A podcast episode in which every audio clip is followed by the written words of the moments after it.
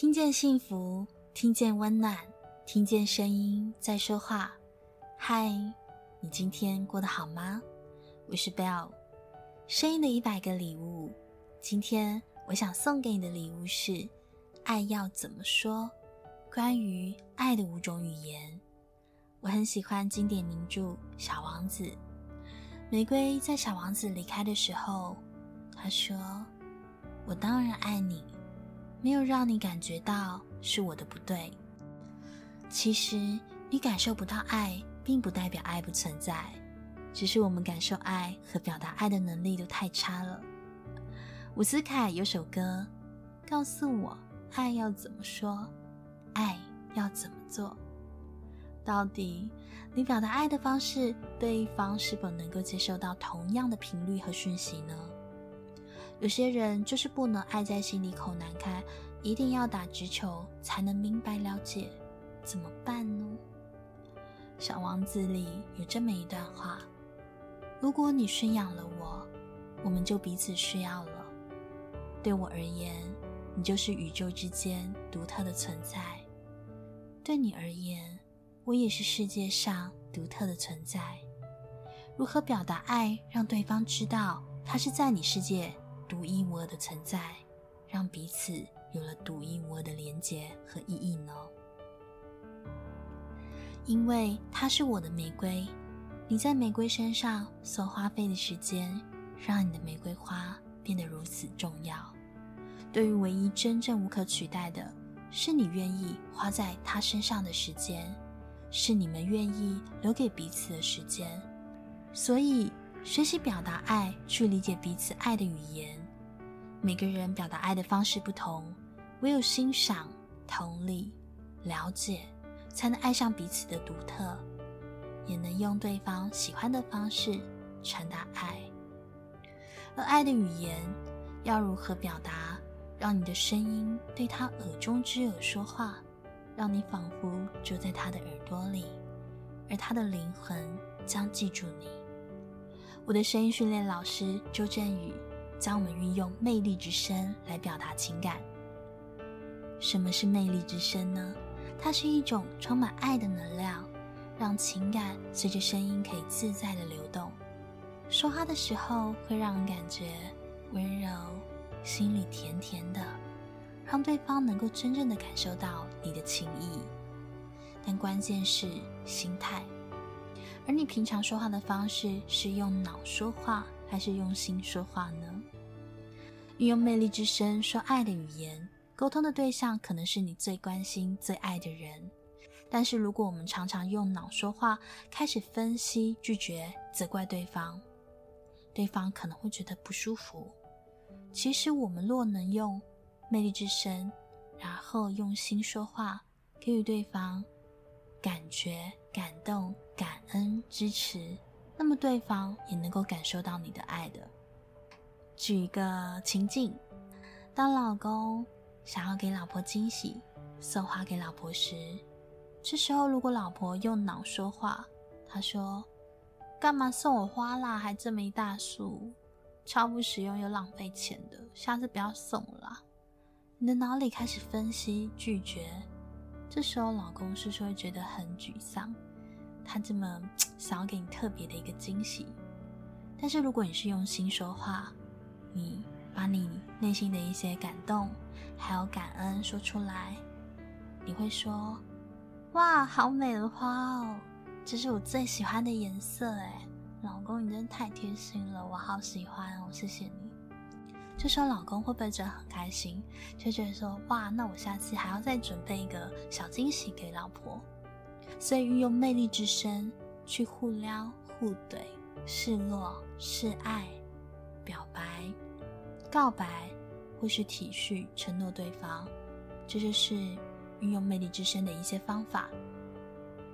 有时候我们呢遇到问题，不用掉入问题回答问题，我们可以非常轻松、充满爱的回应，解放思想的限制，然后全然的去接受它。这样的话可以打破一些吵闹啊或尴尬的一些状态，让对方也可以会心的一笑，也让彼此都很开心。所以大家最近不是之前都有那个很多什么撩妹语录啊，大家可以去看看学一学。而在爱里，我们要学习示弱示爱。在爱里，你可以展现脆弱，愿意放下身段去说话，放下羞耻心去示弱示软，释放爱，也让彼此能够理解与被理解，能感觉与被感觉，并给予坚定和支持，去体恤和承诺对方。在学习爱的表达前，更重要的是要先对自己温柔。要有我爱我自己的心态，喜欢各个面向的自己，无论是理性的、感性的，然后再去学习表达爱、接受爱。在这里，我要分享美国心理学博士 Gary Chapman，他写了一个非常有名的书，叫做《爱的五种语言》。他阐述归纳给爱还有接受爱的五种方式。经过多年的婚姻咨询经验，发现。许多冲突来自于伴侣爱的需求未被满足理解，仿佛他们两个人说了不同的语言。他归纳出了五种表达爱的常见形式，像是肯定的言语、精心的时刻、真心的礼物、服务的行动，还有身体的接触。从爱的言语中，也可以更了解彼此的需求，进而增进双方的这个相处。也让彼此更甜蜜。而爱的五种语言，第一个，肯定的言语，言语赞赏无疑是爱的强大传播者。喜欢肯定言语的人，就是要直接表达出你的爱。心理学家威廉詹姆斯曾说过，人类最深处的需要，就是感觉被人欣赏和肯定。对那些安全感低、有自卑情绪模式的人，缺少安全感时，就会缺少勇气。而这时，如果另一半能够给他鼓励的话，往往会激发出对方极大的潜力。所以，包括称赞、鼓励或向他表示感谢，你可以常表达“我爱你”或是“我很想你”，“我好需要你”，或是具体的行为回馈。你做的这件事情让我真的很感动，谢谢你。总是这么贴心。你今天穿这样子真好看，好帅哦，或是好美哦，或是对他说有你真好，你总是能逗我笑，让对方感受到你的爱和在你面前他自己是有价值的、独特的。无论用说的、写的、唱的，你就是要大声的对他把爱说出来。第二个。服务的行动，爱用行动更胜言语的表达。服务行为是需要时间和精力的，而这种无私的行为是传递爱的绝佳途径。真心真诚的为对方服务，做对方没有说出口但想要做的事情，这就更厉害了。像是煮一顿料理，爱是记得你喜欢的食物，然后亲自下厨，或者是替另一半。按摩啊，做家事，接送上下班，解决对方的问题很多等等的。这些行动，他可能会需要投入思想、计划、时间和精力。